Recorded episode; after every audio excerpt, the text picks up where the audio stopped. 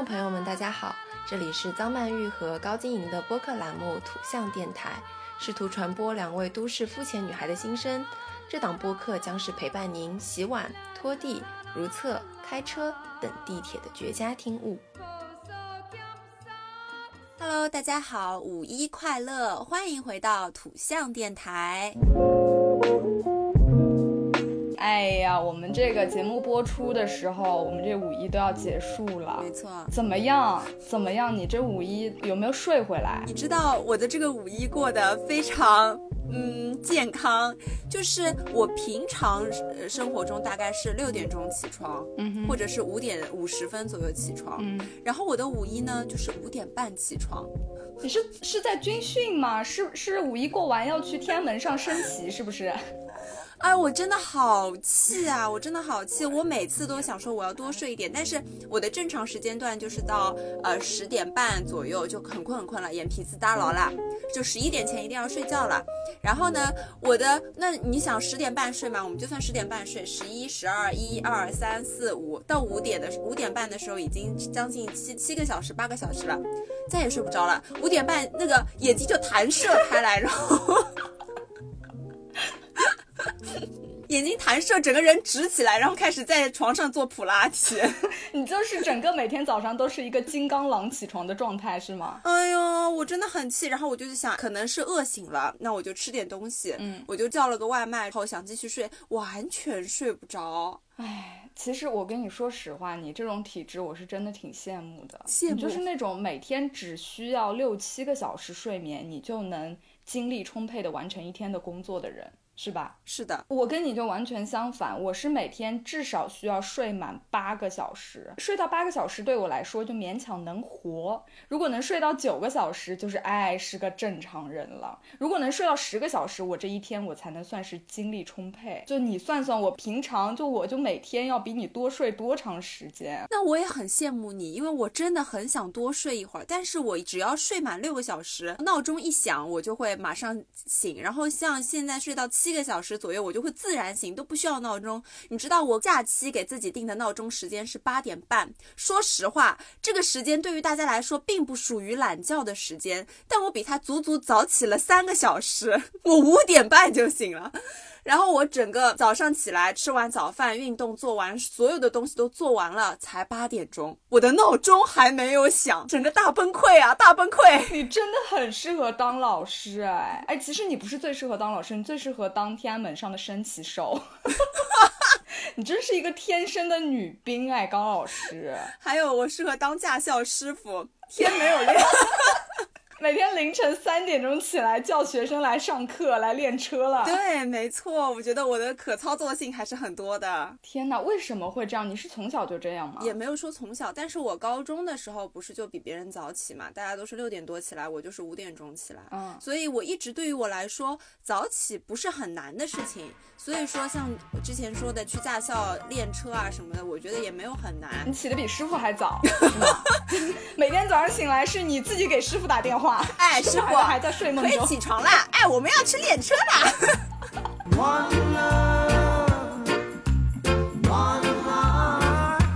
但确实给我有一个困扰，就是说我其实想多睡一会儿，但我现在睡不着。哎，就不瞒大家说啊，我们现在这个录制的时间是北京时间上午十点零六，然后在这之前呢，高老师已经吃完了他的一天三顿饭，然后已经完成了今天。已经完成了今天所有的工作，现在对于他来说，就像我们的晚上十点一样，是吗，高老师？你已经进入了一个休息，就是可以随便爱录录播客的这样一个状态了，对不对？就是你有看到我已经在九点五十七分的时候迫不及待的问你，你准备好了吗？对，在这之前，高老师已经在微博上又分享歌曲，又分享什么手工小妙招。他早上起来一系列 morning routine 做完，还能够有时间给自己的一件破 T 恤做一个 DIY 的动作，我真的不急丢啊，不急丢！高老师真的真的很夸张。我来跟大家说一下我的早起的流程啊。嗯我早上起来呢，首先我要吃东西，嗯然后我要煮很多的水。早上我首先要空腹喝一杯蜂蜜水，嗯然后呢，我要泡一杯咖啡，嗯，然后我要再喝一杯果汁。哦，说到这里，我今天要骂一下河马，哦好气啊！你知道你看河马了吗？河马的椰子卖到十二块九了，凭什么？平常九块九，五一十二块九，神经病啊！我跟你说，它早就十二块九啦，三月份的时候就 涨价了，你不急丢啊？之前不都是 不急丢啊，不急丢，yes 毛啦。真的很夸张哎，所以我现在都不在盒马买了，我就是一次性买足九个这样子，反正我已经有家暴神器了，我也不需要盒马的那个开口功能。OK，好吧。然后我刚刚继续说完，会喝三杯水，要喝很多的水。然后我做运动，嗯，呃，我不是买了走步机嘛，走十五分钟，然后拉伸，然后再做一个小小的瑜伽，就小小的那种运动的动作，全部做完，再实在没有事情做了，实在没有事情做了，去做了一个手工 DIY。要不是高老师迁就我的起床时间，我怕不是他七点半要跟我录播客。没有啊，三点钟，三点钟，喂，哎，曼月起来录播课了，喂。就是完全属于那种晨间型人，对不对？哎，我在这边还对我还做了一个 research，所谓晨间人呢，就是指那些坚持晚上早早早睡觉，早晨四五点钟就起床的人，为了在忙碌的生活工作中保留快乐，因而早起，听音乐、听书、看听广播的生活方式。这个概念呢，是来自于日本。然后你们晨间型人的概念就是你的未来决战早晨，夜行社会已经逐渐迈向成型社会。我觉得完全符合你哎真的就是这样哎。符合我。我是一个早上呃效率非常集中的人，包括我以前读书的时候也是，他们都会在熬通宵去背书，但是我永远就是。晚上我是背不进的，到十点多眼皮子不就耷牢了吗？完全背不进，脑子像一团浆糊。我可以早起背，但我绝对不能通宵背。哎，我跟你这一点，我跟你倒是蛮像的，因为我就是我们还在上学的时候，不是每天都不得不早起嘛。那个时候我也是，就我非常佩服有一类人，就是他们可以通宵一晚上不睡觉去复习、去学习，然后第二天早上起来去考试。这种人，我真的 respect 好吗？我就无佩服的五体投地。我完全不行，我就跟你一样，我这个脑子一过八点半啊，脑子大门关闭，你知道吗？不能再接受任何信息了。就八点半以之后，我只能玩，只能看剧，只能刷微博，只能玩手机。学习我是学一个字都学不进。背书的话，我一定要早晨起来背才行。那个时候高三的时候，因为我选的是历史嘛，你知道我们历史就是要疯狂背的，每天。我只要那天，比如说有什么历史的默写或者怎么样，我都是早晨五点钟起来背书。哎，这是不是说明我也是这种晨间型人格啊？对呀、我们俩都是生下来就是六十岁啊。对于熬夜这件事情，我们都是望而却步的。然后你想想看，对于什么宵夜的邀请啊，然后跨年派对啊，零点秒杀，对于你和对于我来说，是不是都是一个精神负担？对我真的好累啊！人家让邀请我去跨年或者怎么样，我真的很累。到十一点的时候，我就想说这个年我能不能不要跨了？我真的很想睡觉。现在就三二一，好不好？困死了。对啊，哎，我们就是没有办法那个触及到这这种就是睡觉时间的方方面面，因为我们两个人实在太像了，怎么办？两个老年人。很好笑的一件事情，今天早上就是我们的老师昨天在群里发了个消息，大概在十点四十分的时候，这个时间我已经睡觉了，我也没有回复收到。然后今天早上五点多的时候，五点三刻左右，我在群里回复了一个收到。好巧不巧，曲奇接着我后面也回复了一个收到，我就想怎么回事？难道他也早起了吗？我就私戳他，问他怎么回事，他说哦，我打算睡了，刚刚打麻将打完。你看，这就是年轻人啊，这就是二十多岁的年轻人的作息啊！我们真的拖了年轻人的后腿哎。对，当你早睡早起了以后，你就得到一个完全和年轻世界脱轨的自己这。种夜里的热搜啊，什么刷微博，你都要第二天早上醒来你才能知道哎。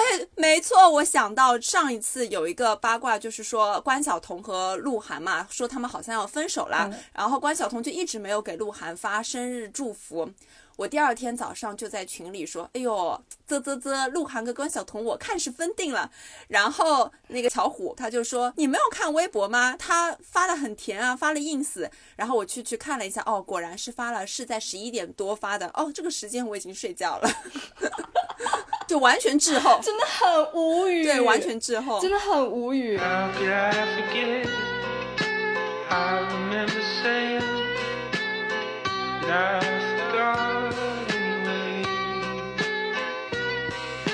我们来看一下人民日报推荐的健康日间作息表，我给大家来读一读啊。我觉得这个作息也非常的不正常，但好像还蛮贴合我的。五点到六点钟起床，八点 八点前吃早饭，再简单的锻炼。十一到十二点半吃午饭，下午一点钟眯一下，晚上十点钟准备睡觉这。不就是你吗，高老师？你为什么要读自己的作息表？你自己读就读，你不要扯上人民日报，好不好？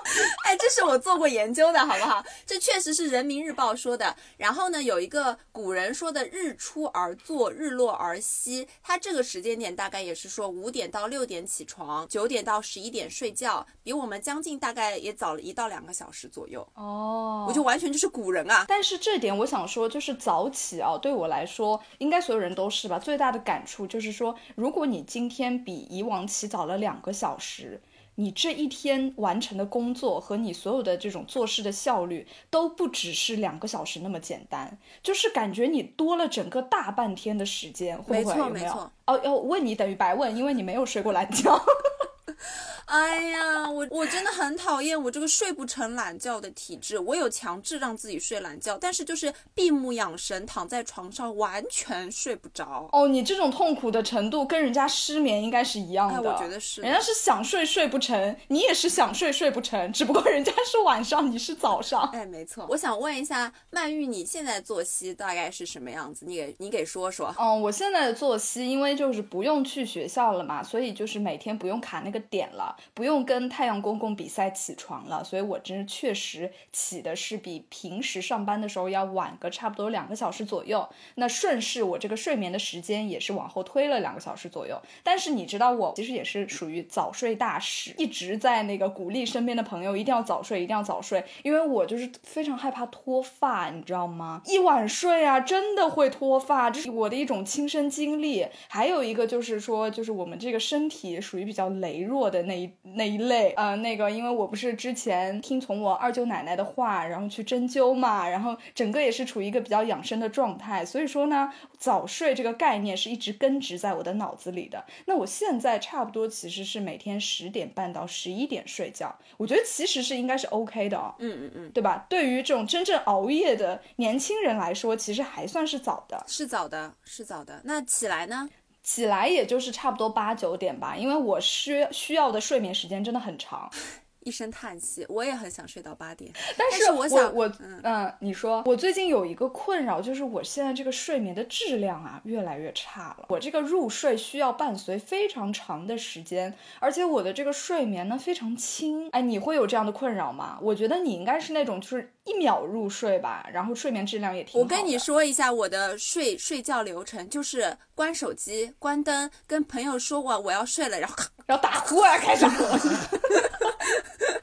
真的三二一马上睡觉，眼睛一闭马上睡觉。天呐，我太羡慕你了！可是早上很痛苦啊。不是，我终于知道你为什么每天只需要睡那么少的时间了，因为你根本没有浪费一秒钟的时间在入睡这件事上，也不会被惊醒，也不会被吵醒。我从想我说要睡觉到我真正睡着。有的时候长的话需要一个小时，短的话可能就是需要十一刻钟到二十分钟这样吧。就是我需要在我自己就睡觉之前，给自己建立一个那种入睡的过程。我从来没有过那种秒睡的，就是目前啊，我都没有那种秒睡的情况的。那我想说，呃，我们可以说一下这个睡眠法，因为首先我觉得睡觉前泡脚其实是非常促进这个睡眠质量的。哦然后还有就是睡觉前运动，像我之前说我睡觉的时候喜欢把呃被子折起来，对吧？我们之前有一期被子折起来，实际啊，然后我还有说我希望我的脚是温热的。我后面查了一下，它都是具有科学根据的，就是一个叫斯坦福高效睡眠法。他说，对于高质量的睡眠来说，最关键是开始的九十分钟，然后当入睡的八到十分钟之后，进入一个深度睡眠的时间。也就是说，你入睡前这十分钟实际上是非常关键的。那如何去调整你这个睡眠质量呢？首先，你要注调调节你的这个。体温和大脑，那么大脑的话，我们就像之前说，或者说数羊啊，说放空冥想啊，这些都属于一个放空、放松大脑的一个状态。还有就是体温，所以说睡前泡脚，包括说我们蒸桑拿，嗯，蒸完桑拿、泡完澡以后，会整个身体会很舒服，就会很困，很想睡觉。这都是因为你身体的这个体温达到了一个你让让你身体非常舒适的状态，所以你想要睡觉。哦，所以就是如果想睡得快的话，首先你要让自己热起来，是不是对，达到一个你身体感觉到舒适的状态。？OK，哎，你说到这个，我也有一个小方法，这个我是前几天就是在练瑜伽的时候看到的一个方法。瑜伽里啊有一个那个姿势叫做躺尸式。你听这个名字，你就觉得有一种睡眠质量很高的感觉，是不是？躺尸，它是这样的，就是他推荐的一个最呃容易入睡的一个姿势，就是说，首先你要平躺在床上，整个身体呈一个大字形展开，可能你手不需要举得那么平，但是呢，你一定要注意的是手背朝下，手心朝上。我们可能比较平常习惯的是，呃，双手交叠放在那个肚脐，或者是手心朝下。它强调一定要手心朝上，这样的话，你的背部就是最大面积的贴合了你的床面。哦，如果你是这样手背朝上的话，你发现你的肩胛骨那一块还是有一个角度的，没有完全贴合床面。但如果你是把手翻过来的话，你的整个肩胛骨和背面就是平的，你知道吗？就是最大程度的放松。这是手上的姿势啊，然后脚上的姿势是这样，脚就是整个脚掌四十五度斜向外。其实就是你整个脚放松的一个状态。这个时候，你可以不要睡在枕头上，因为它的这个躺尸是强调的就是一个最大面积的接触你的这个床面，所以你可以不要枕头，把你的头就直接躺在床上，整个人就是非常平的平躺。然后呢，这个时候非常重要来了，你一定要用腹式呼吸，不可以用胸式呼吸。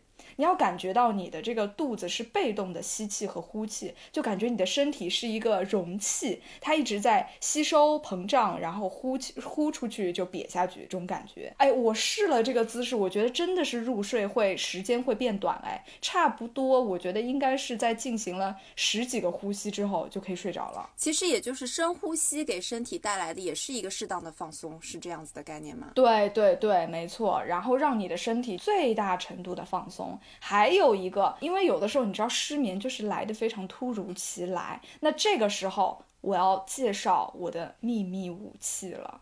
不知道大家有没有听说过杨慧兰瑜伽？没有哎，您给说说。这个这个这个慧兰瑜伽呢，我对她这个人不是非常了解，但是她在 QQ 音乐里面，大家去搜可以搜到有一个叫做瑜伽休息术。它这个休息术就是非常的神奇，他就在旁边一直跟你说呼吸呼吸，然后他就会从脚到头，按照你身体的部位顺序来说。我每说到一个部位，你就让这个部位放松，你知道就 是就是这种，它本身的声音就非常的很灵魂，然后它配合那个音乐，还有你当时在入睡的那个状态，就是你只要跟着他说的那些部位慢慢慢慢放松之后，我保证你在这半小时，因为它这个音乐是半小时嘛，在这半小时内绝对能睡着。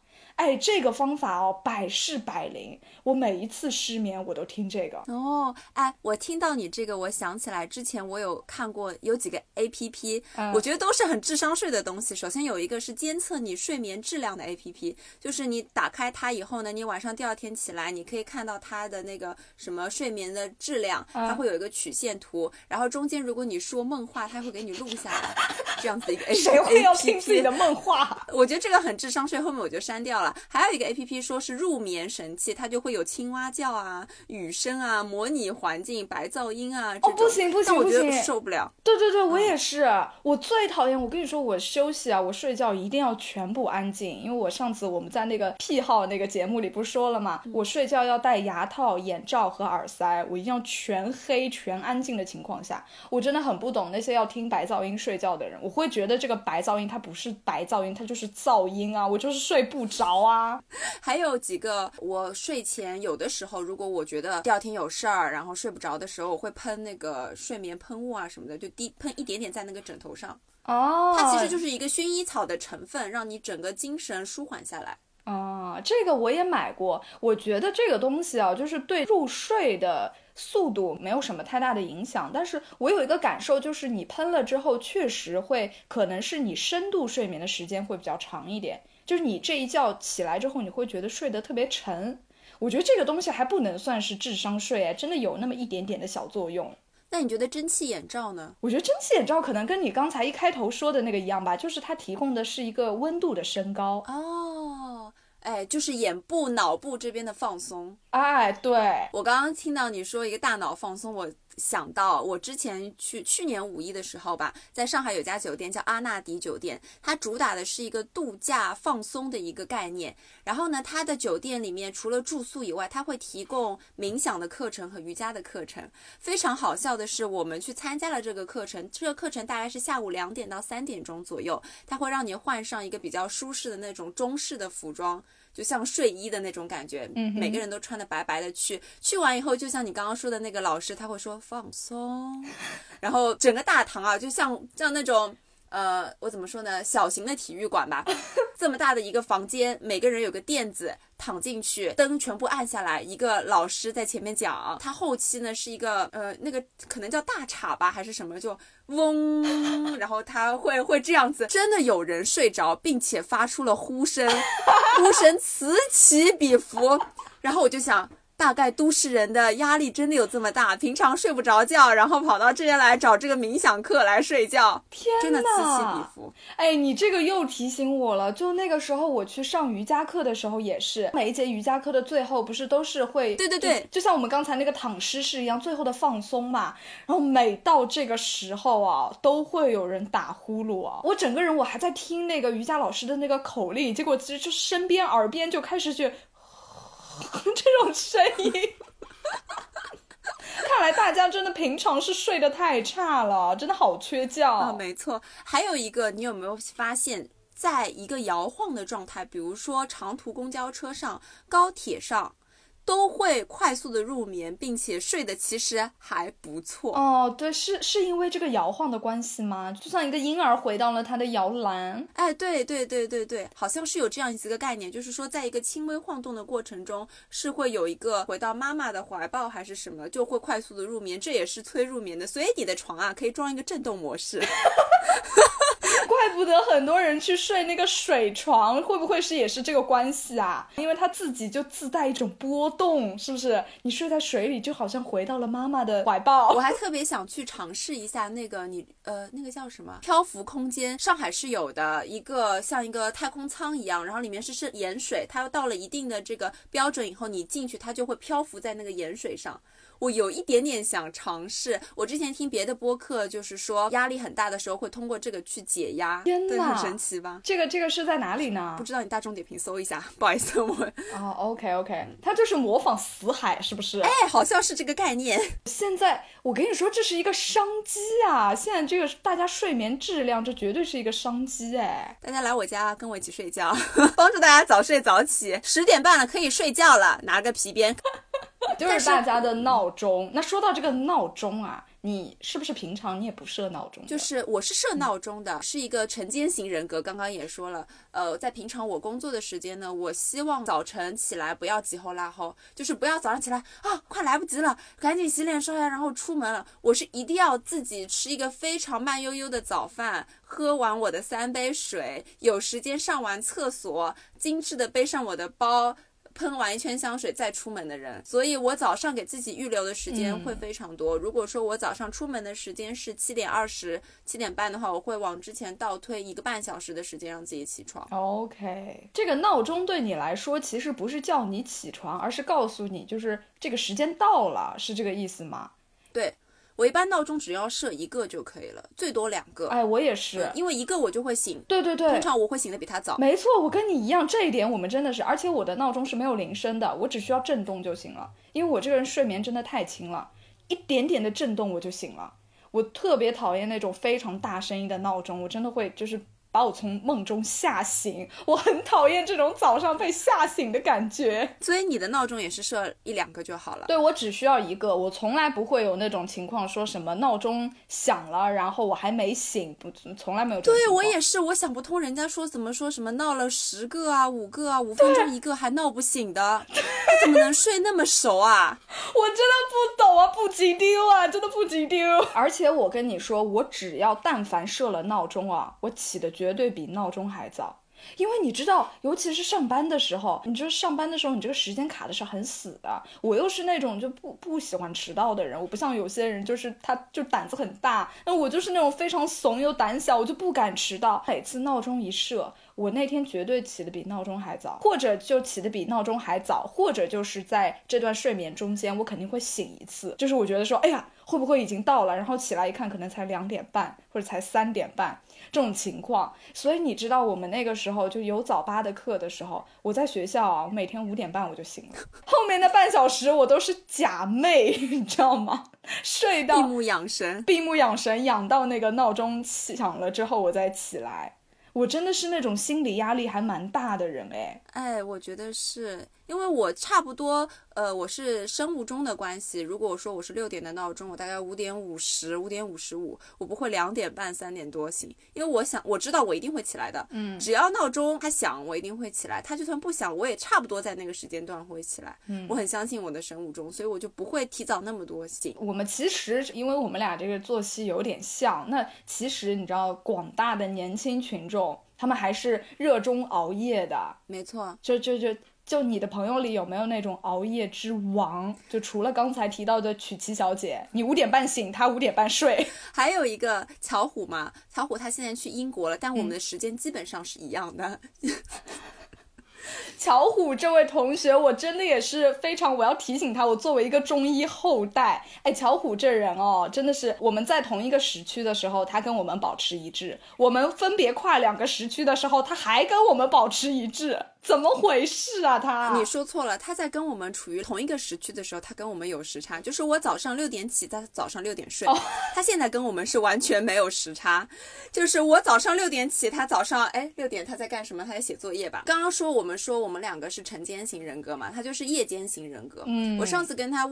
我们俩每天都会在早上相遇，早上我五点半起来的时候，他会给我发早安。OK，所以他这种是不能算是熬夜，对不对？。对，其实实际上他是睡满六七个小时这样子的，他只不过呢，他喜欢在晚上两三点的时候读书，他觉得这个时间段对于他来说效率比较高。他是一个不到天黑就是那个文件作业写不出的人。哦，这样子。。对，所以说，就每个人的这个对于学习高效的时间是不一样的，所以我们大家也不用很焦虑，说一定要早睡，是不是？因为有的人就是晨间型，有的人就是夜间型。没错。什么叫做熬夜？就是说你一两点钟睡觉。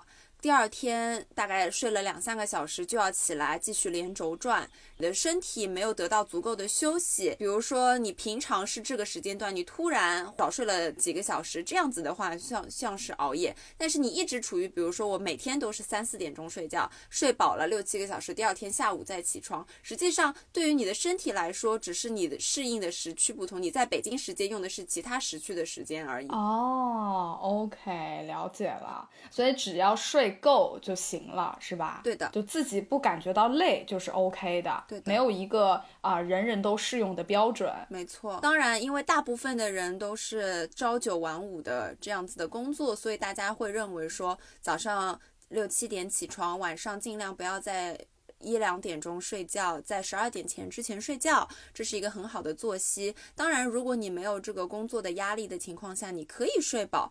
呃，六七个小时，那么随便你的作息时间是几点起几点睡，只要你有这些充足的休息时间，其实我认为就不会脱发。嗯哼，OK，哎，但是其实有一点啊，我跟你说，就很多人，比如说每天下班之后不是还要加班嘛，到回到家里的时候，已经可能已经九十点了。但是这个时候，比如说我们俩的话，肯定会说，哎呦，那我得早点睡觉了，因为明天还要早起。但是还是有另外一部分人会觉得说，我白天我眼睛一睁我就开始工作，那这个时候我回到家九十点钟，这个时候才刚刚有一点属于自己的时间，所以他们就会觉得我很珍惜这段时间，然后我就不想要用睡觉来把它度过，我就想自己啊刷刷微博啊，反正干自己的事情，就是这样放松一点，有一点属于自己的时间，就宁可不睡觉，用这个时间来做一些自己喜欢的事情。那你你你你对这个这个现象你怎么看朋？友们先睡觉啊，第二天五点半起来刷微博。不不愧是你呀、不愧是你，高老师。我说，你可以先睡嘛，对吧？睡饱了以后，你早上第二天早上起来，你可以选择呃看电视的话，像我就会做早饭的时候看电视，然后吃早饭的时候看电视，然后在车上的时候刷微博，这样你也拥有自己的闲者时间啊，所以不用非要熬夜的。学到了，学到了，大家，我们明天我们一起五点起吧。